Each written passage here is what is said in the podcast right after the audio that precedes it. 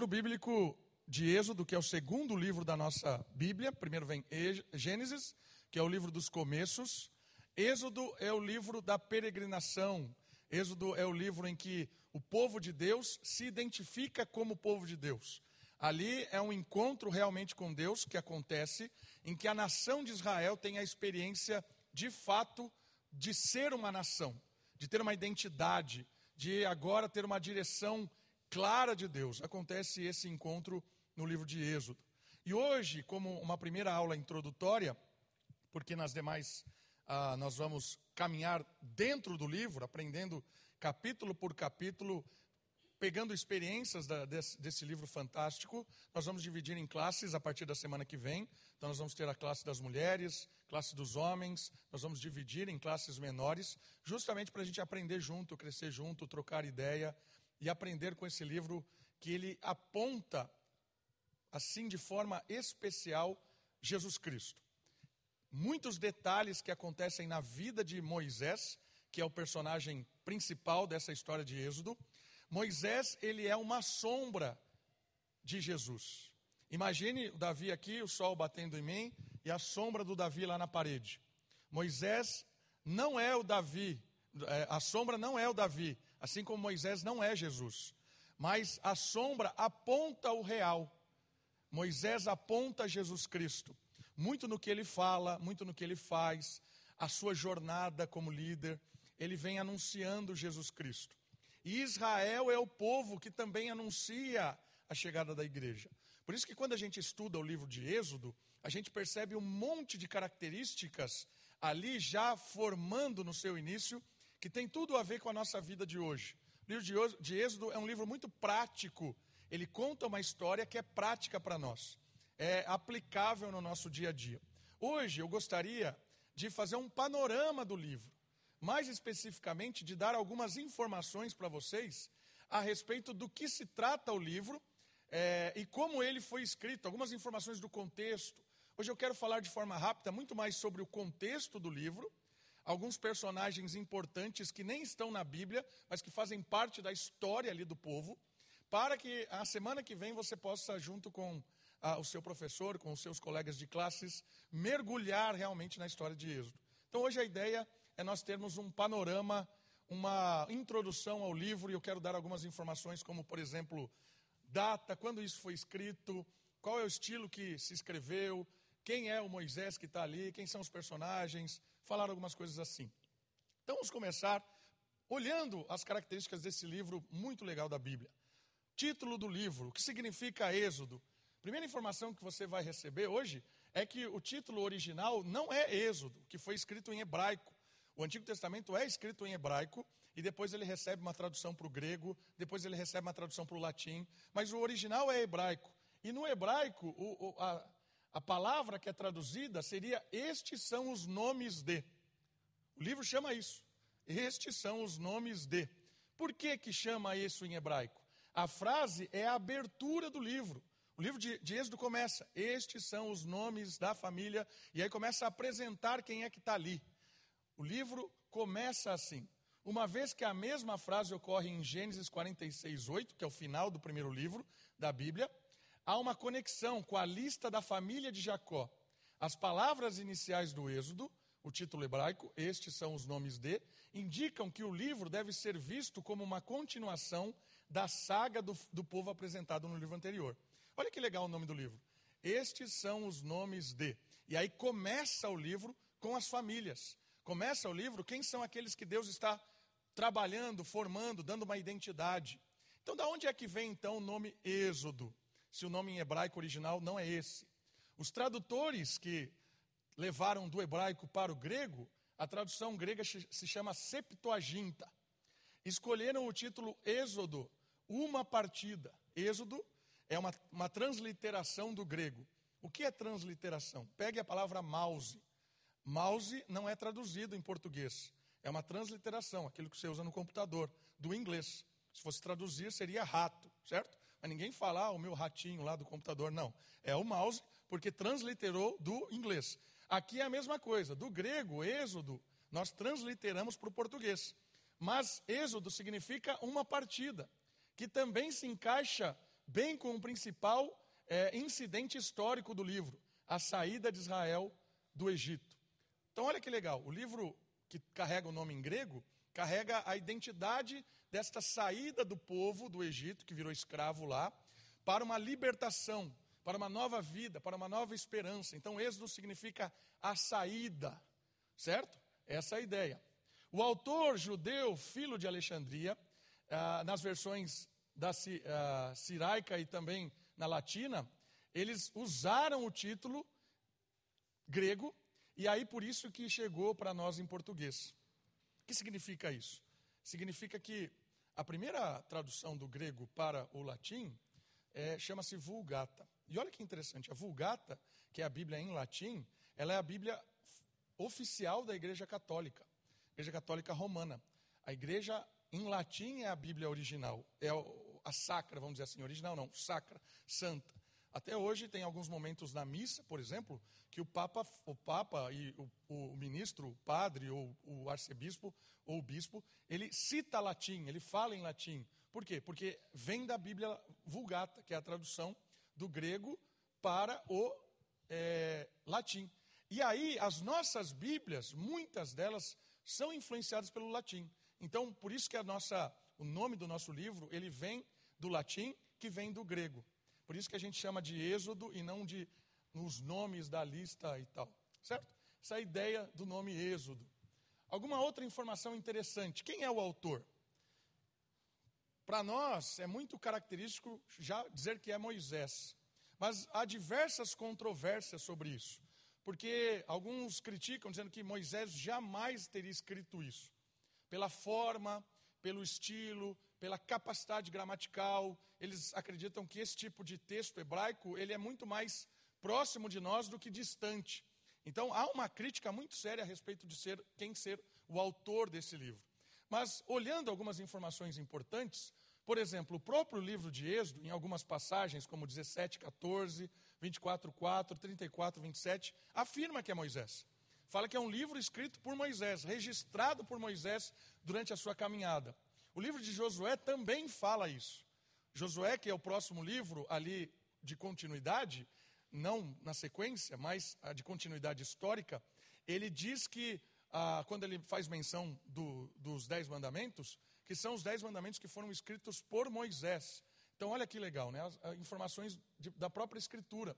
E aí, o mais forte é que lá no Novo Testamento, Jesus Cristo fala de passagens do Êxodo como se de fato estivessem sido escritas pelo próprio Moisés.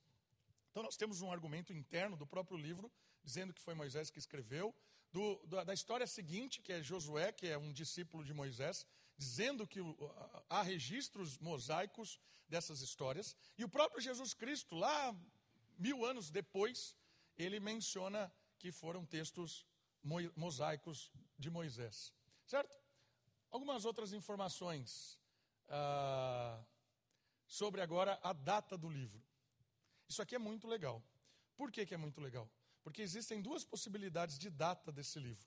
E a, as duas possibilidades de data, você vai ver como isso é prático e você já perce, vai perceber, é, por exemplo, se você assistiu alguma novela que trate desse assunto, se você assistiu algum desenho que trate desse assunto, por que, que as datas são importantes?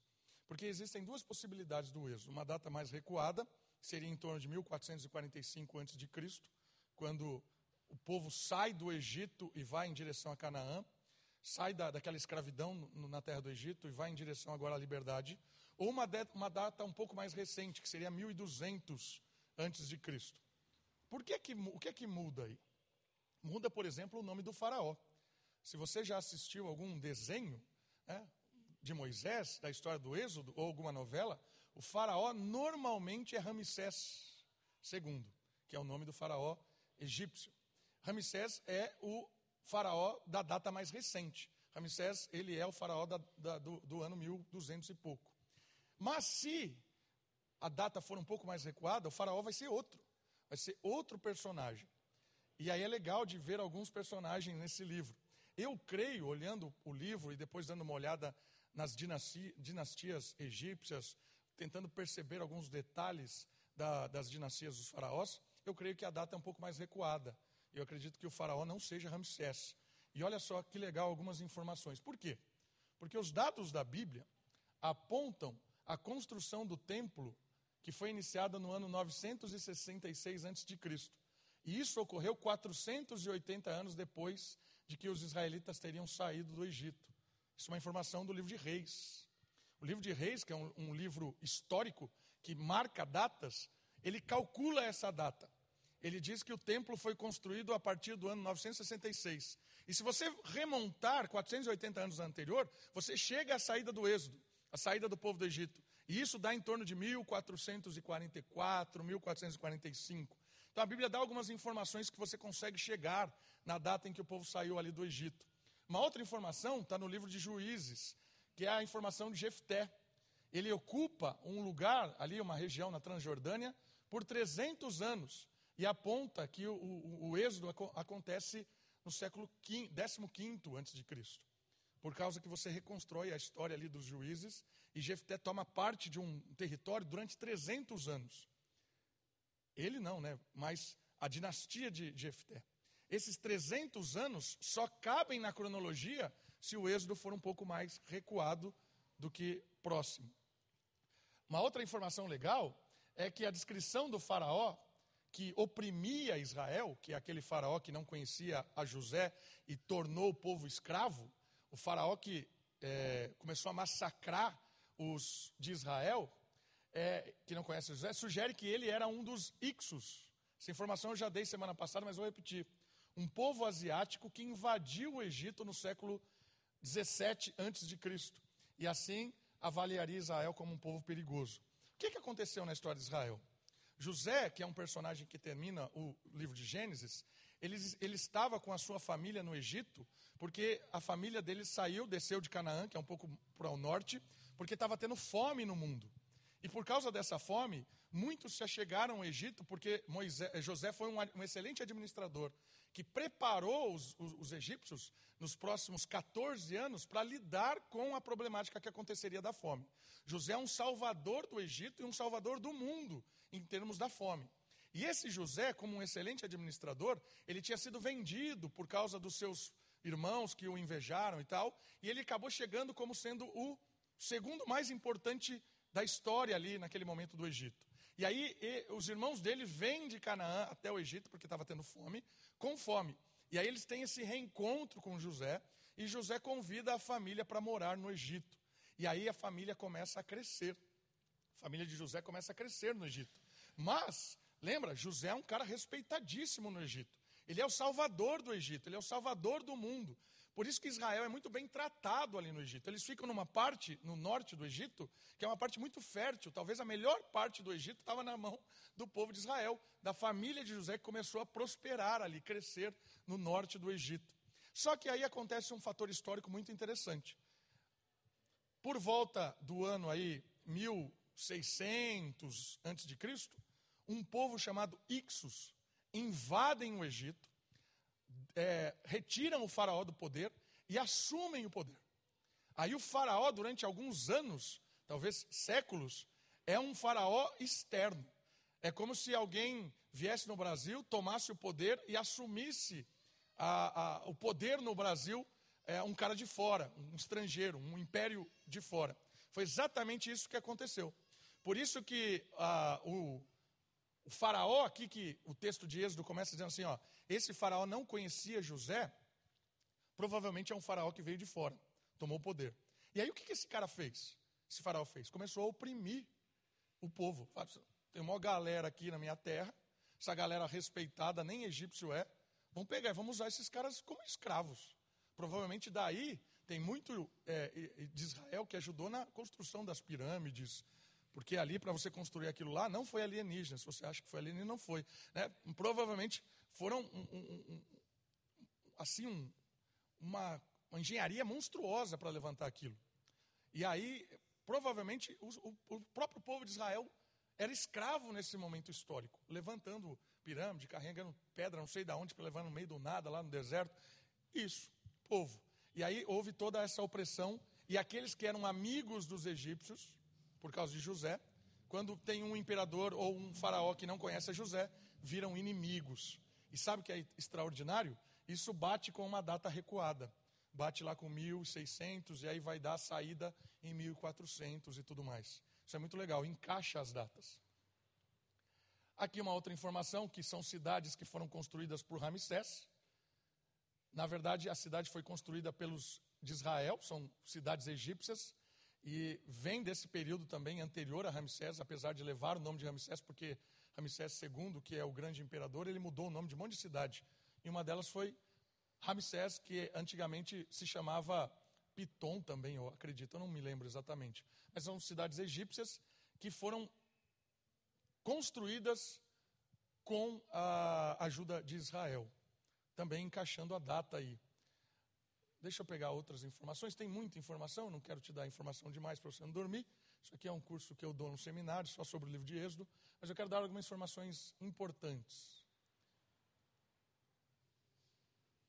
Olha só uma outra informação, construindo tudo isso.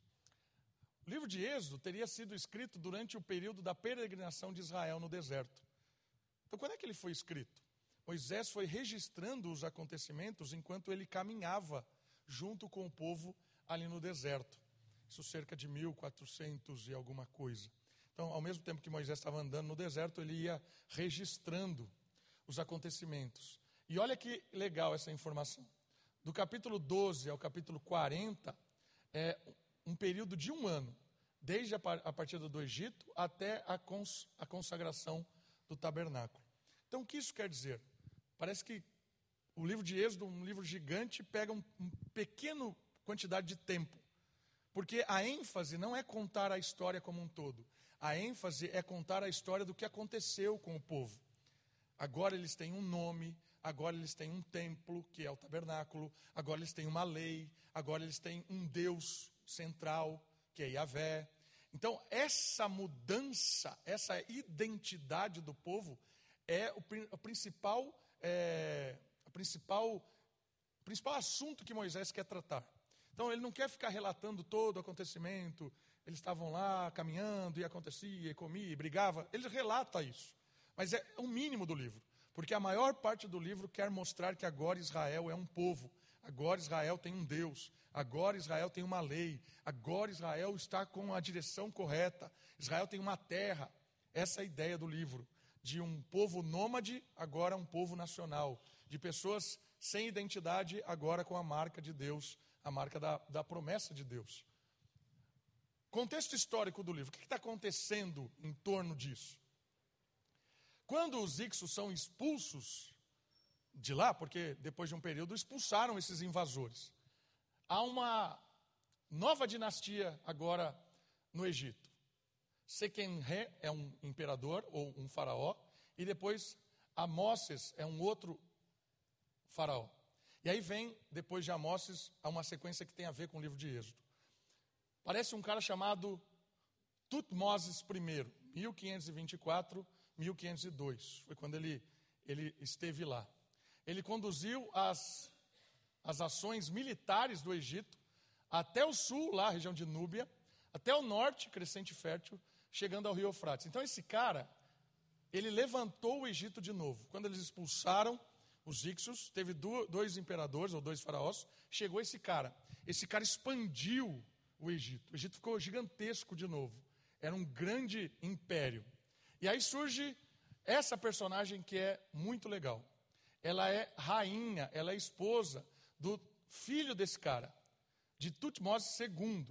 E o nome dela é bem facinho de falar, olha só. Hatshepsut. Hatshepsut, ou ketchup, se você preferir. É, por que, que essa mulher é importante? Ela é esposa de um faraó. Ela é importante porque o faraó, Tutmoses II, ele era um bananão. Então, quem reinava no Egito era essa mulher. Quem governava de fato era ela. E ela tinha grande autoridade. Por isso, por isso, que quando aparece uma criança no rio e é adotada, é essa mulher que tem autoridade para deixar uma criança que deveria ser morta viva na corte. Ela tem, provavelmente ela é essa filha do faraó. Provavelmente. filha do faraó no sentido de título. Ela é essa mulher que teria salvo Moisés das águas do Nilo. Ela era uma mulher resoluta e capaz do verdadeiro poder do Egito. Isso aconteceu por volta de 1480. Então, olha que interessante. Essa mulher talvez seja a mãe adotiva de Moisés. Ela que tinha autoridade. Pare e pense um pouquinho. Se fosse qualquer mulher que pegasse ali, até mesmo a filha do faraó, vamos entender a filha do faraó como filha de. O faraó tinha milhares de filhas. Entenda como uma filha qualquer. Não deixaria viver. Teria matado. Mas a ideia da terminologia filha do faraó aqui é a ideia de que ela, ela tinha. Ela, ela tinha o, o, o, assim, a preferência. O faraó dava para ela o poder, ela era alguém que tinha autoridade. E essa é a mulher, ela se encaixa na história. Lembra, a gente está aqui tentando encaixar a história. É, a história é um, é um negócio difícil, muitas vezes porque não tem registros. O Egito nunca registrou a história de Israel. Nunca. Então a gente não sabe o lado dos egípcios. A gente não sabe o que aconteceu contado pelos egípcios. Não tem. A gente tem contado pelos hebreus. Os hebreus que estão na nossa Bíblia é que conta essa história. Então é difícil a gente encaixar os personagens. Mas tudo indica que essa mulher é essa filha do faraó. Ela é quem tinha autoridade para receber essa criança e deixar na corte. E por quê? Porque a sequência faz sentido. Olha só. Logo em seguida, vem Tutmoses III, que é o filho desse aqui, que é o esposo da mulher, da rainha. Ele levou o Egito ao zênite de seu poder, estendeu o domínio egípcio por mais de 3 mil quilômetros, do rio Orontes ao Alto Nilo. Neste reinado desse cara, que é o filho lá, que expandiu, foi quando Moisés teria cerca de 40 anos de idade. Foi quando Moisés foi expulso de lá, do Egito, ou fugiu do Egito. Esse era o Faraó. Oferecendo outra indicação sem contradizer o, fator histórico. Aqui tem os textos. Então, o Faraó é Tutmoses III. E aí vem o Faraó do Êxodo. É que ele é antes de Ramsés, que normalmente está nos desenhos, ou nos filmes, ou na novela da Record. Né? Não é. É Amenós, Amenofés. Não, vamos lá. Amenófis II. Esses nomes são difíceis. Amenófis II. Esse faraó é de 1448 a 1422. O êxodo teria acontecido aqui, ó, quatro anos depois que ele era o imperador, que ele era o faraó.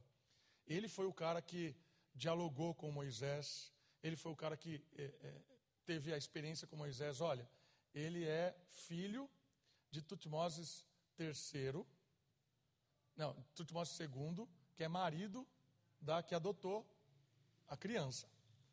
Então, ele conhece Moisés. Ele sabe quem é Moisés, ele cresceu com Moisés. Então é um diálogo de pessoas que se conhecem, talvez que se amam ali. Cresceram juntos, né? Eram dentro da corte. E esse cara foi quem experimentou isso. E aí é legal de perceber a sequência da história. Porque vem seguindo os faraós, né? Aí assume um outro cara chamado Tutmoses IV. O que acontece no reinado desse cara? Esse cara tinha o domínio sobre a Palestina, onde os, os de Israel estavam indo, caminhando para lá. Tutmoses IV tinha a, ingerência daquele lugar. Só que ele não estava ligando muito ele abriu mão, ele tinha um outro, um outro tipo de, de, é, de prioridade. E é legal que nesse período tem um, isso aqui você pode digitar na internet, você vai achar, chamado Cartas, é, a, que está na Estela dos Sonhos, que é a, cadê o nome? Cartas de Amarna. Cartas de Amarna. O que são essas cartas de Amarna? As cartas de Amarna acontecem no período do filho desse cara aqui. O que são essas cartas? Esse cara que expandiu, o filho dele também não estava muito ligando para as coisas, ele tinha outras prioridades. Essas cartas são outros povos mandando cartas para o Egito, dizendo assim: tem uns, uns invasores aqui na Palestina estão causando um estrago. Talvez seja um dos únicos relatos fora da Bíblia da conquista de, de Canaã quando Josué estava lá guerreando com as cidades-estados. Talvez seja uma única informação fora da Bíblia a respeito dessas lutas. E essas cartas de Amana, Amanara são cartas dizendo ao faraó: Faraó, acorda aí, cara. A gente está precisando de ajuda. Você tem ingerência aqui sobre a Palestina. tem um povo aqui, estrangeiro, peregrino, que está vindo, está guerreando, está causando um estrago aqui. Dá um jeito nisso. Nem ligou, deixou rolar. Tanto é que Josué não teve que lidar com o Egito na conquista. É claro que é provisão de Deus, né? Deus levando o povo para lá. Josué lidou ali com os povos, as cidades e estados, porque ali eram cidades fortificadas, por exemplo, Jericó. Jericó era uma cidade com muro, então chegava ali, era uma, uma guerra cidade contra cidade. Se viesse um império, talvez a briga seria outra. Se realmente esses faraós tivessem falado assim, ah, vamos dar um jeito nesse povo que está enchendo a paciência, talvez a história seria outra. Mas aí vem a provisão de Deus. Deus tinha uma missão, Deus tinha um propósito, Deus tinha uma terra, e aí o faraó estava mais preocupado com os seus afazeres e ele recebia cartas informando: ó, oh, o povo aqui está trazendo um estrago, mas ele deixava rolar. Certo? Tem outros, outros faraós. Ah, essa aqui é muito legal, essa informação também.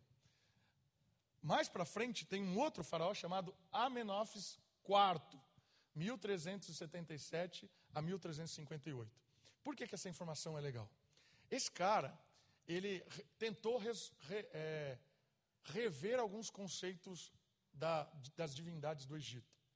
E ele disse assim: olha, existe um Deus superior a todos os deuses que a gente adora aqui no Egito. Todos. Esse Deus é o Deus luz, o Deus sol, o Deus Atom. E esse faraó mudou o nome dele, inclusive, para Akhenaton, que significa aquele que adora Atom. Qual foi a proposta desse cara? A proposta é assim, ó, tá vendo todos esses deuses egípcios? Eles são inferiores, porque existe um Deus superior. Um Deus que é onisciente, onipotente, onipresente, é aquele que criou todas as coisas, é o Deus luz, é o Deus sol. E olha isso aqui: inscrições antigas ligam Atom a El Elion com a linguagem original, oficial posterior, evitando chamá-lo de um deus, dando a essa deidade um status superior e acima dos deuses menores. Quem é El Elion? Sabe quem é El Elion? É o deus de Melquisedeque. Melquisedeque, que vem de uma terra chamada Salém, é, ele vem com essa história e ele diz para Abraão assim: Eu sei quem é Deus. É? Deus é eu e Leon, aquele que é superior a todos. Eu sou sacerdote desse Deus. Aí Abraão, nossa, você é sacerdote? Sim, sou sacerdote desse Deus. E, e a minha terra é a terra da justiça, porque esse Deus fez justiça na minha terra. Ali é um governo de paz. Melquisedeque é um personagem fantástico. Por quê? Porque ele revela que Deus vai atuando no mundo de formas que não estão registradas que a gente percebe em algumas esferas. E aí é legal de perceber que há uma ligação do nome Atom com o nome El Elion. Fabuloso isso. Se existe um único Deus, se existe um Deus criador, um Deus que está acima de todos os deuses, como a Bíblia faz questão de falar o tempo todo isso no Antigo Testamento. Ele é o Deus dos deuses. Por que, que o Antigo Testamento usa essa linguagem? Porque no Oriente Médio Antigo, ali onde estava vivendo, a ideia das divindades era uma disputa. As divindades se, se gladiavam. Era o deus dos, dos filisteus contra o, deus dos assírios, o deus é, do, dos cananitas. E esses deuses, eles se gladiavam. Porque cada deus tinha a sua, a sua força, a sua, a sua história. Mas a Bíblia diz assim: está vendo todas essas divindades? Iavé, ou El Elion, El Elion significa isso. O Deus acima dos deuses, o, o, superior, ele não é um Deus como esses deuses, ele é um Deus acima. Aí você pergunta: como é que esse cara, no Egito, teve essa ideia de adorar um único Deus? É uma boa pergunta, que não tem resposta. Vocês vão ver na, na história que existe na história de, de, do Egito, lá atrás, num cara chamado Hermes Trimegistro, Hermes Trismegisto é um cara muito, muito antigo do Egito. Até alguns acham que esse cara nunca existiu, que ele é uma lenda. Mas esse cara, ele era um cara que apresentou Deus de uma forma muito similar ao Deus da Bíblia. E ele dizia aos egípcios que todas essas divindades eram divindades que foram criadas por esse, é, ele chamava de o todo. O todo havia criado essas coisas. E o todo, ele era a, a, a onisciente, onipotente, onipresente. E sabe o que é interessante? Os egípcios sabiam desse o todo. Quando Moisés, quando Moisés chega lá para falar para o faraó quem havia enviado ele para libertar o povo, sabe quem ele fala que enviou? Ele fala assim: quem me enviou foi o eu sou. Sabe o que significa eu sou? O todo. Aquele que é o que é, o eterno, o onisciente, o onipotente, aquele que é o que precisar ser. Quem me enviou foi o todo. Quando o faraó ouve aquilo, ele, ele ouve dentro da sua cultura, ele, ele já associa. O todo está te mandando? Aí ele fala assim: não, o todo não, não pode ter feito isso. E aí há uma soberba do faraó dizendo assim: eu duvido. E aí vem o endurecimento do coração do faraó, que é um dos temas bem interessantes do livro de Êxodo. Essa, essa duidade aí da, do Deus que endurece o coração rebelde de um faraó endurecido. Isso é muito legal, esse, esse, esse jogo. E, e por que, que acontece isso? Acontece porque o faraó não quis aceitar que Moisés estava, inclusive, no nome de um Deus que ele conhecia. Então, olha que legal. Lembra que há uma promessa para Abraão dizendo assim: a partir de ti, todas as famílias da terra serão abençoadas.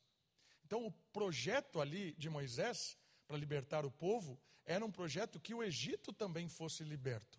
Que o Egito conhecesse o eu sou e parasse de estar distante de Deus. Então, quando Moisés chega, é uma evangelização. Não é uma condenação, uma sentença condenatória. É uma evangelização.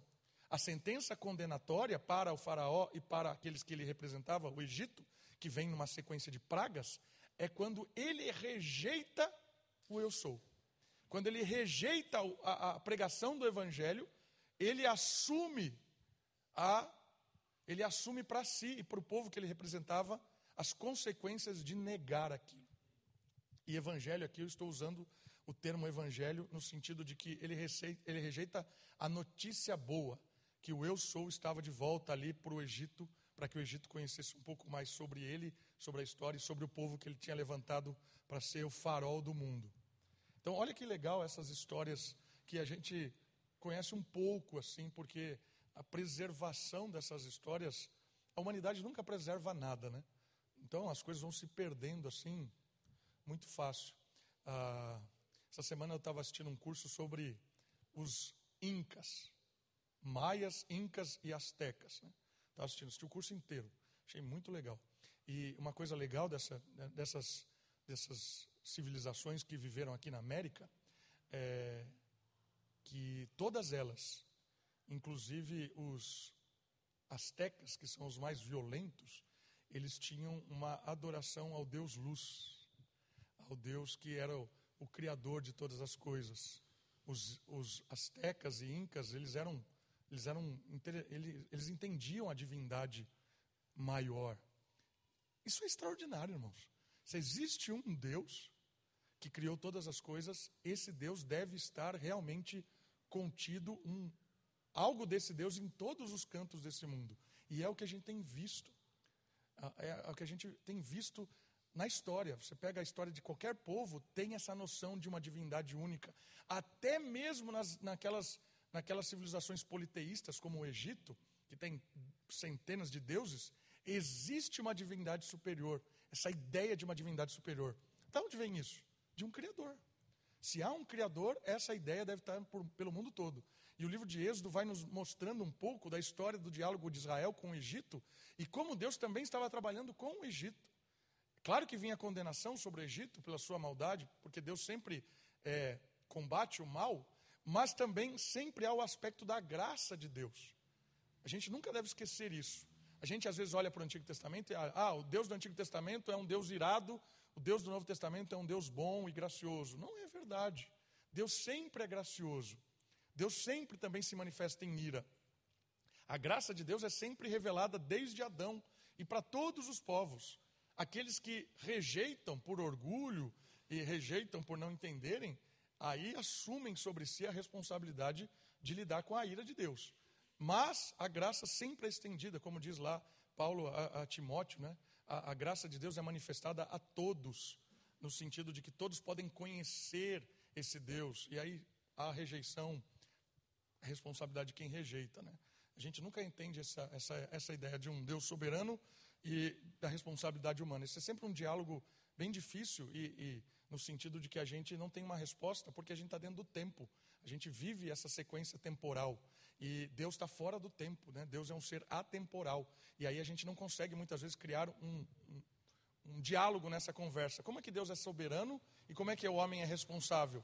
A Bíblia trabalha nesse sentido sempre. Deus é soberano, administra a história, conduz do jeito que ele quer, como ele acha certo, e a história é conduzida por um Deus absoluto totalmente, mas isso não anula nenhum momento o aspecto da responsabilidade do ser humano de fazer as suas escolhas. Como diz Paulo no livro de Gálatas, aquilo que você plantar hoje é o que você vai colher amanhã.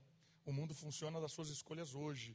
Amanhã é fruto de hoje. Então esse diálogo sempre acontece na Bíblia. Deus é soberano, o homem é responsável. O livro de Êxodo vai nos ensinar isso de várias, de várias formas. Certo? É, deixa eu ver uma outra informação. Já é dez e meia, então eu quero pegar algumas informações mais legais. Qual é a mensagem do livro de Êxodo? Lá está a mensagem resumida para você. A mensagem é o seguinte: a preservação do relacionamento entre Iavé, que é Deus, e Israel, como nação escolhida, exigia a libertação do povo do cativeiro e sua obediência corporativa mediante as, as estipulações da aliança mosaica. Essa é a mensagem do livro de Êxodo. E o que ela quer dizer? Quer dizer o seguinte: para que haja um relacionamento entre Deus e o seu povo, para que a aliança seja de benefício para aqueles que estão debaixo dessa aliança com Deus, é necessário duas coisas: que Deus liberte o povo das influências que ele estava e que Deus transmita a sua lei. Então, a partir do momento em que Deus liberta o seu povo da escravidão, a partir do momento em que Deus cria essa aliança com eles por meio da lei, que é os mandamentos, há uma, uma advertência. Se vocês forem obedientes à lei, vocês preservam esse relacionamento comigo. E aí vocês são abençoados, porque terão paz na terra, prosperidade, permanência. Agora, se vocês não forem obedientes, se vocês me desrespeitarem, se vocês quiserem ter lei própria fora da minha lei, vocês vão assumir a consequência, assim como o Faraó assumiu a consequência. Olha que legal, Deus não é um Deus que faz privilégios com o seu povo. Da mesma forma que Deus disse ao Faraó: É o eu sou, e o Faraó não quis, e o povo do Egito, por causa do Faraó, que era o representante, colheu pragas Deus faz isso com o seu povo. Ele tira do Egito, ele dá a lei, ele faz uma aliança e ele diz assim: obedeça, creia, caminhe. Agora, se você for rebelde, se a sua escolha for contrária, se você for obstinado ao mal, você também vai colher consequências contrárias, assim como o Egito. Deuteronômio é um texto que, é, segundo a lei, ou a reafirmação da lei, tem um trecho em Deuteronômio que ah, Moisés registra as maldições do quebramento da aliança. Diz assim, é, Deuteronômio 28. Se vocês forem obedientes, bênção por causa disso. Se vocês forem desobedientes, vai acontecer todas essas pragas, igual aconteceu no Egito. Então, a mensagem de Êxodo é o seguinte: experimentem da libertação, creiam e obedeçam à lei. Por quê? Porque obedecer à lei de Deus gera vida no povo e gera vida para todos os povos que convivem. Porque a lei de Deus é uma lei da vida, que contrasta o que governa o mundo, que é a lei da morte. A lei de Deus não é uma lei arbitrária. Não faça isso porque eu gosto. Faça esse sacrifício porque isso você vai me exaltar. Faça isso porque Deus não é esse tipo de divindade uma, um tipo de divindade que fica exigindo sacrifício e depende desse sacrifício. Não é isso.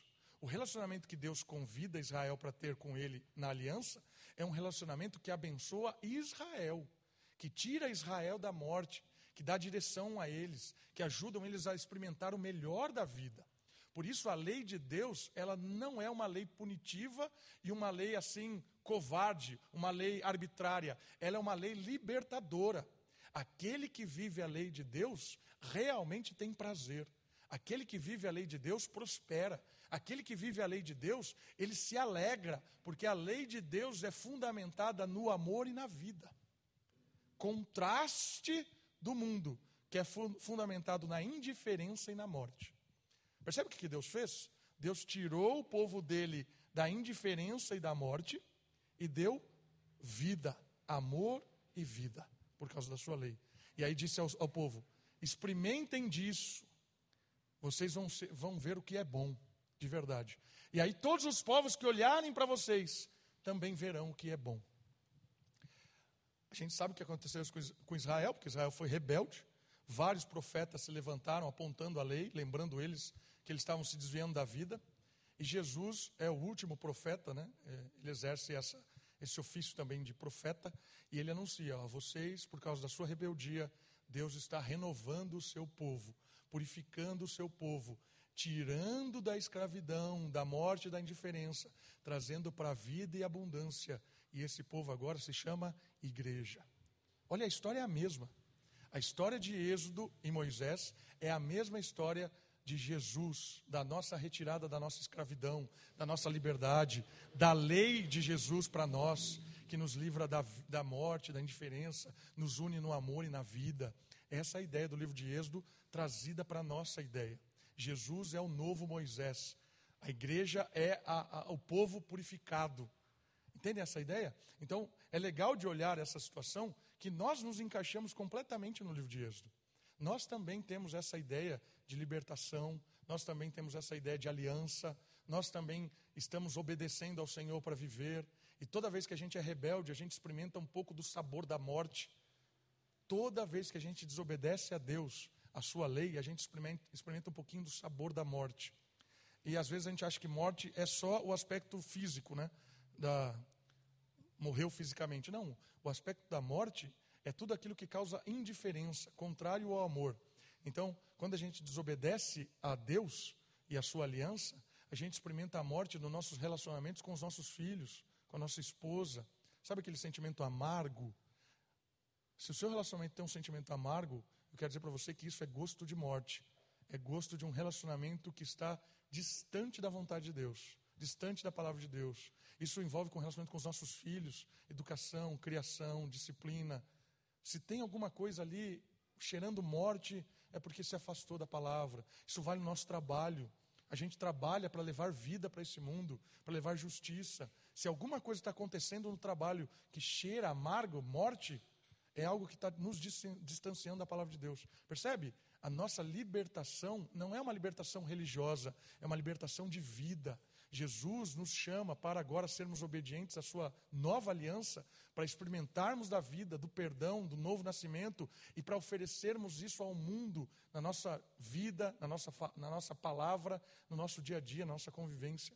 Então, Êxodo é também o nosso Êxodo. A saída é também a nossa saída. A libertação é a nossa libertação. A aliança é a nossa aliança. Tudo purificada por Jesus Cristo. Então a mensagem do livro de Êxodo é uma mensagem viva para nós hoje também. Muito bem. Para terminarmos, alguns aspectos teológicos do livro de Êxodo.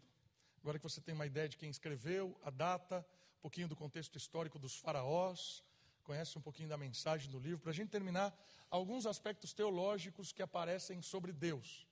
Deus é soberano. Pentateuco, os cinco primeiros livros da Bíblia, sempre trabalha isso. Soberania de Deus. O que significa isso? Deus cuidou do crescimento do seu povo, mesmo na opressão. Como é que chega a 3 milhões de pessoas, mais ou menos, ali, é, com o faraó oprimindo? Como? Soberania. Deus está montando um povo, certo? Às vezes a gente acha, tem gente que fala assim, ah, jamais tinha 3 milhões de pessoas ali. Jamais. As pessoas são sete. Ah, não tinha nem 3 milhões de pessoas no mundo. Você sabe quantas pessoas tinham na América no período Azteca, Inca e Maia? Sabe quantas pessoas tinham? 10 milhões de pessoas. era maior que a Europa. Só que a gente não aprende história latino-americana, porque a gente gosta de aprender história europeia. É isso que a gente gosta de aprender na escola. Não sei porquê. Mas vou, vou, vou, vou contar algumas coisas que eu me surpreendi muito. Percebe que a minha aula parece desenho do Simpson, né? ela vai pegando uns, umas coisas que não tem nada a ver. Mas aqui é legal demais. Sabe o que os incas fizeram? Eles ligaram com uma estrada Cusco, Peru, até Argentina. Tinha uma estrada de milhares de quilômetros de Cusco, Argentina. E Cusco fica a 3 mil metros de altura. Era uma estrada que subia um morro, sem pedágio, subia o um morro. Você sabe em quanto tempo eles faziam uma mensagem chegar de Cusco, Argentina? Em 24 horas. Porque não era correio. É, mas, é, por que, que eles Como é que fazia 24 horas para chegar uma mensagem de lá? Porque eles tinham um ponto de estratégia. O cara corria tantos quilômetros, chegava e dava mensagem. Corria tantos quilômetros, chegava e dava mensagem. Em 24 horas, eles corriam mais de mil quilômetros. Mais de mil quilômetros eles corriam em 24 horas. Então, se acontecia uma invasão, alguma coisa, da Argentina até Cusco, todo o Império Inca sabia. Fabuloso isso. Por que, que é legal de perceber isso? Perceber que a, a história acontece soberanamente sem a gente saber. E aí é legal porque a soberania de Deus é um Deus que administra todos os povos. E a Vé é o Deus aqui da América, assim como é da Europa, assim como é de Israel, assim como é da Ásia. E Jesus é o Messias de todos os povos. De todos os povos. Então é legal perceber que às vezes a história acontece mesmo que a gente não saiba, Deus está conduzindo ela, mesmo em meio à opressão. A sobrevivência de Moisés e a adoção pela filha do Faraó, ou pela esposa né, do Faraó, que são possibilidades aqui de filha do Faraó, a obstinada rebeldia do Faraó, o afogamento do mais poderoso exército da terra, provisão sobrenatural no maná, e tudo isso revela que Deus está cuidando, Deus é a autoridade última. O livro de Êxodo deixa claro: Deus é soberano. Ainda que o homem faça escolhas erradas, Deus é soberano. O caráter de Deus. Um outro aspecto, Deus é santo.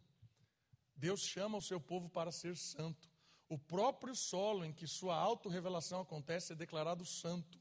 Quando tem a sarça, quando o fogo da sarça começa a queimar e Moisés vai até lá, tira a sandália, porque este lugar é santo.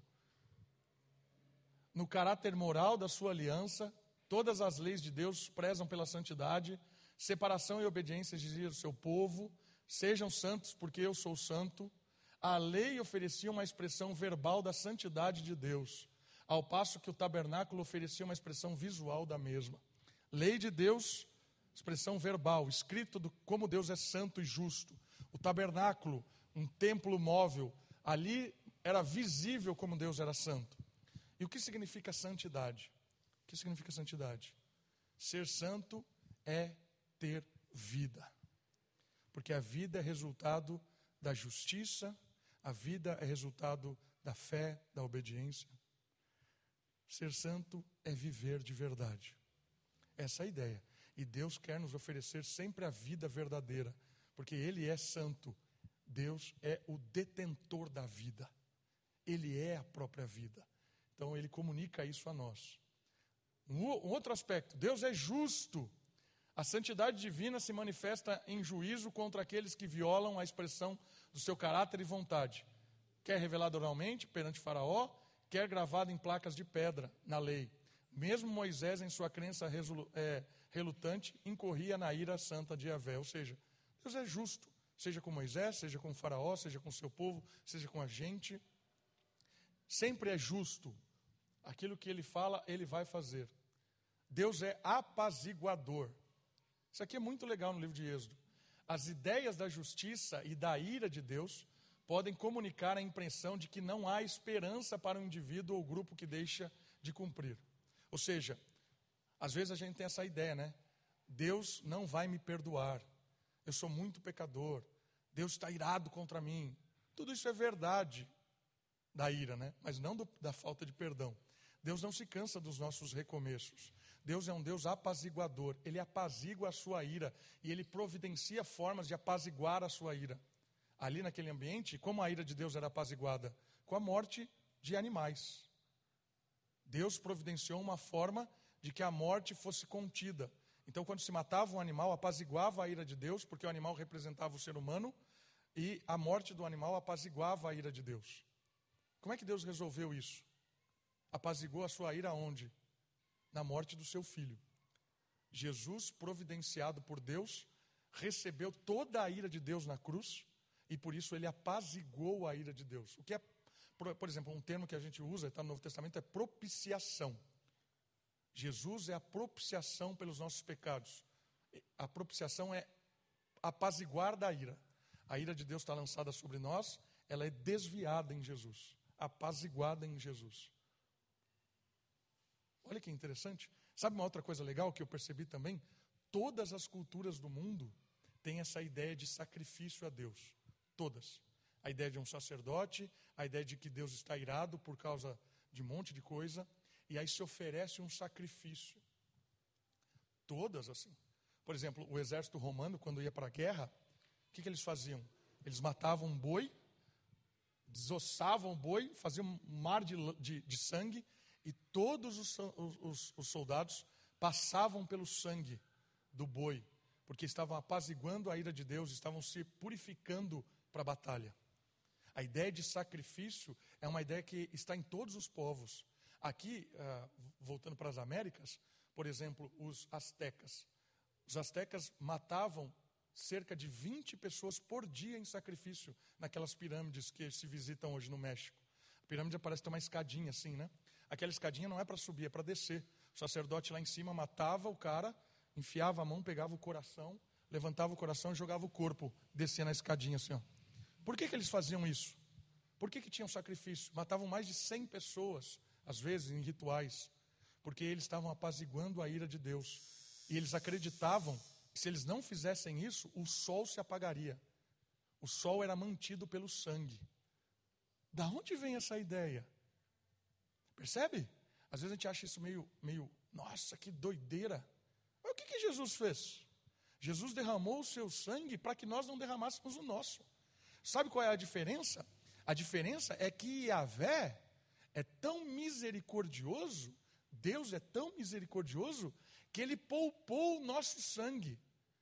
Mas o sangue era inevitável, porque o salário do pecado é o sangue, é a morte. Mas Deus, que é extraordinariamente diferente de todos os deuses apresentados nos povos, o Yahvé que surge no meio dessa, dessas divindades todas, que é superior a todas as divindades, diz assim: Eu vou providenciar o sangue de uma vez por todas, e é o sangue do meu filho. A morte cessa, o sacrifício cessa. Você não precisa mais morrer, porque o meu filho vai morrer no seu lugar. Esse é o diferencial do Deus da Bíblia. E isso é um, um, um link para todos os povos, em todos os lugares.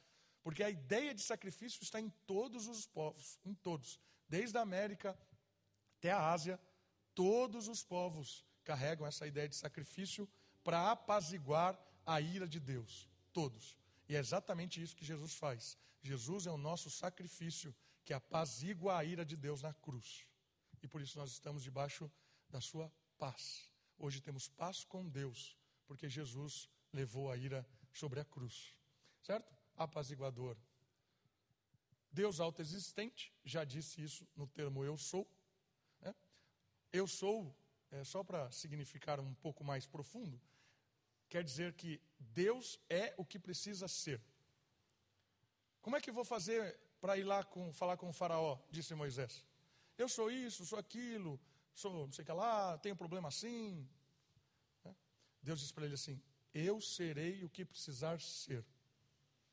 É a ideia de um Deus Todo-Poderoso. Então, é, isso é muito confortante para nós. Porque Deus será para nós aquilo que precisar ser no momento que, que, que será. Quando a gente lida com a morte, quando a gente lida com a perda de alguém querido, quando a gente lida com ansiedade, com desespero, com medo, ou com a própria alegria, com a vitória. Como é que nós lidamos assim? Como é que Deus lida? Deus lidará conosco como precisará ser lidado. Deus trará o conforto, a alegria, na hora que precisar ser, na hora que precisar ter, eu sou o que preciso ser. Chega.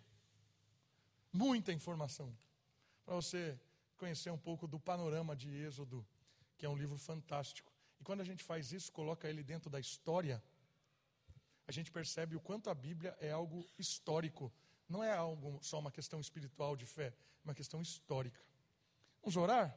Você pode ficar de pé, fique de pé. Vamos agradecer a Deus por esse dia, por essa manhã. Agradecer a Deus pelo batismo do nosso querido Rui. Foi bênção demais. Vamos orar? Pai querido, muito obrigado. Obrigado pela vida do Mateus, da Aline, do Rui. Obrigado porque o Senhor tem cuidado deles, tem abençoado. Obrigado por essa manhã tão especial com esse símbolo. Obrigado pelos familiares, amigos que vieram aqui, estão com a gente. Derrama da tua bênção sobre essas famílias, derrama da tua bênção sobre esses nossos irmãos queridos, amigos, que eles também se sintam em casa aqui no nosso meio, Deus. Obrigado, Pai, pela vida de todos da Moriá, crianças, jovens, adolescentes, que a gente tenha um domingo de paz, um domingo, ó Pai, abençoado, um domingo, ó Pai, curtindo a nossa família, que a gente possa também estar aqui à noite para adorar ao Senhor. Obrigado por tudo, louvado seja o Senhor. Nós oramos e agradecemos no nome santo de Jesus. Amém. Deus abençoe vocês. Bom domingo a todos.